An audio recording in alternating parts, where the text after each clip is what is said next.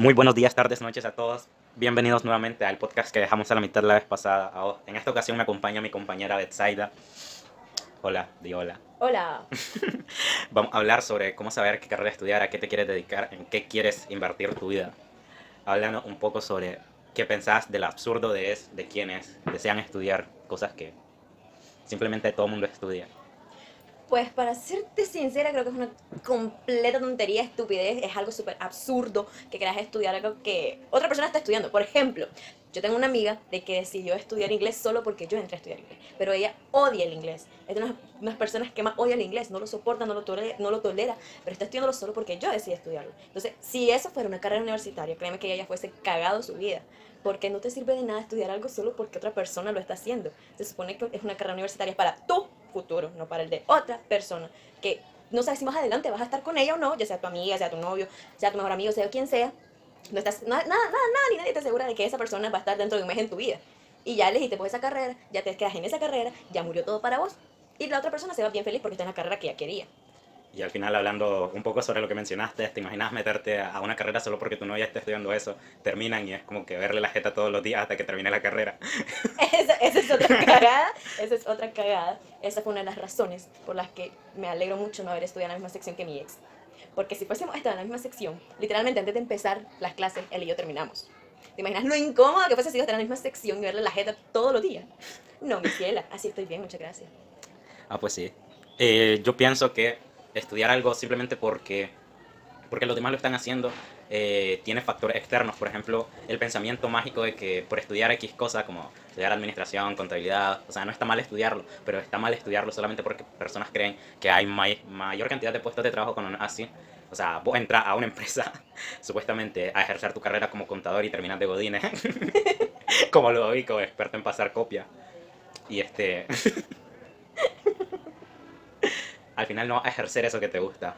Simplemente, o sea, literalmente no vas a ejercer eso que te gusta porque no estás estudiando lo que te gusta. Y ahí va la otra mentira de que si estudias lo que te gusta, el camino no, no va a ser una tortura. Eso es lo más estúpido también, porque todo camino lleva tortura de por medio. Pues ni tanto. Y soy un ejemplo de eso. Yo amo el inglés. Créeme que yo adoro el inglés. Y yo lo enseño. Y yo no lo siento como una tortura. Literalmente no siento como una tortura. Cuando tengo mis trainees ahí, son 20 alumnos los que yo tengo. Y el que cada uno sea más pendejo que el otro no me quita la emoción o la ganas de querer seguirles enseñando cada día. Entonces no creo que sea absurdo el decir de que si haces algo que amas, algo que te apasiona, no va a haber tortura. En algún momento quizás pueda decir yo, ay no, ya no quiero seguir y me pueden sacar de quicio, pero no sería una tortura, sería solo un momento, un break que es necesario en cada momento, en cada día, sea lo que sea que estés haciendo, tu trabajo, tus estudios, lo que sea, ese break lo vas a tener que tomar, pero no es una tortura. Al final la vida siempre es una tortura. Seinfeld decía que la felicidad es encontrar la tortura correcta, en la vida siempre va a haber tortura. Y a, ejemplificándonos, yo, a mí me encanta la mercadotecnia y cada día me levanto diciendo por qué mierda escogí esta carrera ¿Por qué? ¿En qué momento se me ocurrió ir a hacer ese maldito examen que ni lo pasé? y eso fue lo peor. Ni siquiera pude aprobar un maldito examen. que chingada su madre. Probablemente nos vayan a funar por esto que estamos diciendo. Pero las funas son bien merecidas. Eh, ¿Por qué crees que la mayor parte de las personas tienen esa idea? Porque se dejan influenciar de lo demás. Así de simple. Te dejas influenciar. ¿De qué? Te deja influenciar de lo que te dicen, de lo que tu alrededor te dicen, porque con dos, tres palabritas, si sos de mente débil, te cambian tu pensar. Así de, así de simple y sencillo, te cambian tu pensar. Lo peor es que al final no pueden defender. ¿Por qué? Como te comenté la vez pasada, no vamos a decir nombre. Pero estaba planteándole esa pregunta a una, a una joven de quinto año que, me, que le pregunté qué quería estudiar. Y ella me dijo administración de empresas. Y le pregunté por qué. Porque quiero administrar mi empresa. Me respondí como que, ¿pero empresa de qué? Y es, se quedó como que, what the fuck. O sea, si no, tenés, no, no estás estudiando una carrera de producción que vas a administrar. O sea, no estoy diciendo... llegar a administrar la empresa de, alguien, más, no, tu propia empresa. Sí, no administrar. Vas a saber administrar la empresa, pero no te sirve nada si no estudias cómo crear una empresa, cómo mantener una empresa. Cómo materializar una empresa. Sí. Que son un montón de pasos más. Eh, entonces, sí, al final no te sirve de nada estudiar administración de empresas si no vas a tener una empresa propia que administrar. Vas a llegar a trabajarle a alguien. Y el punto de estudiar administración de empresas es administrar la tuya. Sí, y el otro problema de decir, ah, yo voy a estudiar esto que me gusta, me gusta dibujar, eh, voy a estudiar diseño gráfico, es lo, lo, primero que se piensan y terminan vendiendo papitas en McDonald's. Friando, perdón, papitas en McDonald's. Ah, pues sí, gracias Moto por interrumpirnos. este, sí. Y muchas personas no saben adaptar esas pasiones, esa pasión a carreras que te puede, que puede ejercer realmente en la vida laboral. Eh, como por ejemplo, en mi caso, a mí me gusta la comunicación, me gusta escribir, me gusta redactar, me gusta estudiar, me gusta leer. Y lo más cercano a eso que se puede hacer es periodismo, pero estamos en un país en el que literalmente el periodismo no te da ni para comprar 15 libras de arroz. Por eso decidí estudiar mercadotecnia. ¿Y vos? ¿Qué, Yo, ¿Qué planes tenés en tu vida? ¿Por qué decidiste estudiar inglés? ¿Qué fue lo que te motivó a ello? no sé. Te soy sincera, Ah. te, soy sincera, no sé. Solo recuerdo que una vez estaba chiquita, escuché a una persona hablando inglés y yo dije, chale, yo quiero hablar así también. dije. Y cuando tuve esa oportunidad, créeme que no la solté. Y ahora que puedo hablar inglés, me arrepiento de no haberlo hecho desde hace años atrás. Probablemente si estuviera en mi quinto año, yo ya estuviera trabajando. Y eso me va a dar un mejor ingreso para mí y para mi familia. Entonces ahí estoy ejerciendo algo que me gusta y lo estoy convirtiendo en mi futuro. Estoy metiendo ingresos, digamos, más de 500 dólares quincenales, solo por hacer lo que realmente me gusta hacer. Entonces ahí es donde mucha gente se equivoca y estudia inglés solo por el dinero. Y eso es malo. Sí, es una motivación el dinero, pero no es lo mismo hacer algo que te gusta hacer, practicar algo que realmente amas o algo así, porque no te da la misma motivación. Cada mañana yo digo, ay, no, no quiero ir a clase. Pero cuando estoy allá se me olvida que a esos 10 minutos yo estaba con una pereza, que no es jugando de no, no quiero ir a clase, porque estoy haciendo y practicando algo que uno me va a beneficiar en todo sentido, personalmente y en mi futuro. Y dos, estoy haciendo algo que quería hacer desde hace mucho tiempo y ya estoy cumpliendo con esa meta que tenía. Y eso que no es una carrera universitaria. Pero sí, me gustaría estudiar marketing y publicidad o relaciones internacionales. Eso ya lleva el inglés. Entonces estoy buscando algo cercano para seguir yo con el inglés, porque es algo, como te digo, que realmente me gusta hacer. Sí, y se ve muy reflejado en esa parte que dijiste de la motivación, porque yo recuerdo estudiar, eh, se me olvidó cómo se llamaba, energías renovables, e ir todos los días a clases sin absolutamente nada de ganas. Esperaba el último bus que pasaba, llegaba a las 9 de la mañana cuando la entrada era a las 7 y era el primero que me iba. y o sea, al final terminé dejando la carrera porque no, algo que me apasionaba. No era como cuando iba a la universidad que sentía esa emoción, ah, ya voy a la universidad, brutal. Me voy a levantar a las 5 de la mañana, dejar todo limpio y irme a las 6 y media. Ahora me voy cuando me levanto, lo pienso. Simplemente, como decías, como dices, quiso hacer cosas no por la necesidad de hacerlo, sino saber que si no lo haces, te vas a morir de hambre, literalmente. De cierta, de una u otra forma.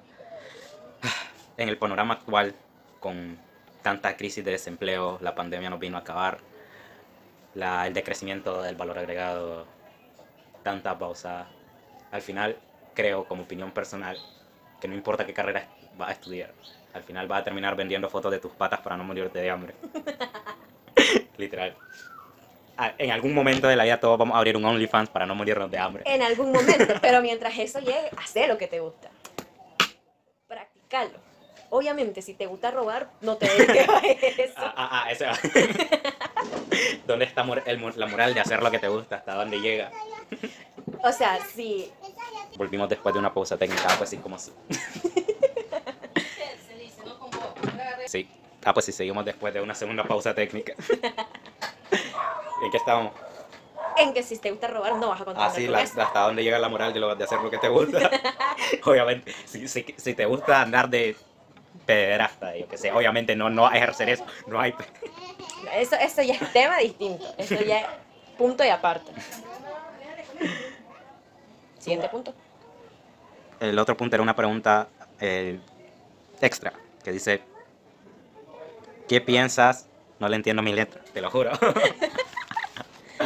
Ay, no. Dice- ¿Qué? No, no, no, no, no. Se supone que te gusta escribir, pero tu caligrafía es... Yo sé que es horrible, pero la la- ortografía, fíjate en la ortografía. Perfecto. ¿De qué te sirve tener buena ortografía si no es legible? No es legible. Ah, solo me recordó el episodio que hice con Elliot que me dañó el cuaderno y ya estaba como que... Agradecida, porque es que me fuese a dolor de cabeza ver esta letra. Ah, ah, pues sí, opinión. Conclusión, opinión abierta. ¿Qué pensás? Creo que mi opinión ya la di en todo el podcast. O, sea, obviamente, pero una opinión general sobre cómo, cu- cuáles serían los parámetros para elegir una carrera para vos. Es que depende de la persona. Depende del pensamiento de esa persona, si es madura, si es inmadura, si está seguro o segura de lo que si está seguro o segura de lo que realmente quiere para su vida, de lo que realmente le gusta, porque hay personas de nuestra edad que no saben ni qué les gusta hacer, no saben qué hacer en Jugando tiempos Free Fire, libres. jugando Free Fire, jugando Free Fire. ¿En qué te beneficia eso? Que si viene un ataque de zombies, ah, listo, los que juegan Free Fire no salvan. Mentira, al final se, se, se le van a terminar congelando las piernas. Ahí está, ya viste. Y- Ni eso les sirve. Entonces ahí los parámetros los pone cada persona. sí, porque, o Y sea, el, el primer, el primer, el primer parámetro que tiene que tener alguien para saber qué carrera elegir es saber lo que realmente le gusta, lo que realmente le apasiona o en lo que realmente es bueno. como puse en un tweet anteriormente, si no sabes lo que vas a estudiar, compra un curso de algún guía motivacional y así, aparte de morirte de hambre, vas a ser un pendejo. Exactamente. Y, Y pues mentira. ¿no es? Ah, pues sí, mientras tanto, mientras llegue el fin de la humanidad por culpa de la economía que no se regula, sigamos bailando TikToks.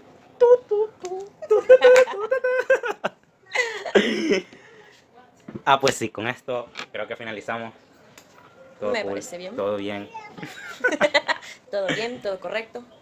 Y yo que me alegro. Sí, sí, notaron que ahora no he echado tanta madreada es porque la madreada se echa bárbaro con el idiota. Aquí también estamos echando madreada, pero echamos más madreada cuando no está, cuando no está encendido el botón de grabar. Te lo juro. Somos un desmadre juntos. Si quieren estar en silencio, no nos llamen. Hasta la próxima, hasta que me obliguen de nuevo a hacer. Bueno, no me están obligando, me están diciendo. Sí, porque me van a terminar funando después. Así que cuando me digan, hace esto para esta cosa, ahí nos vemos de nuevo. Bye. Ah, síganme en mis redes sociales, Freyer Medrano en todas.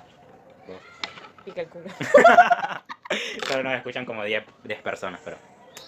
Al No final, quita que ver. 10 personas más. ¿Cuántos, ¿Cuántos seguidores tengo? 153. Ah, ya tendría 163.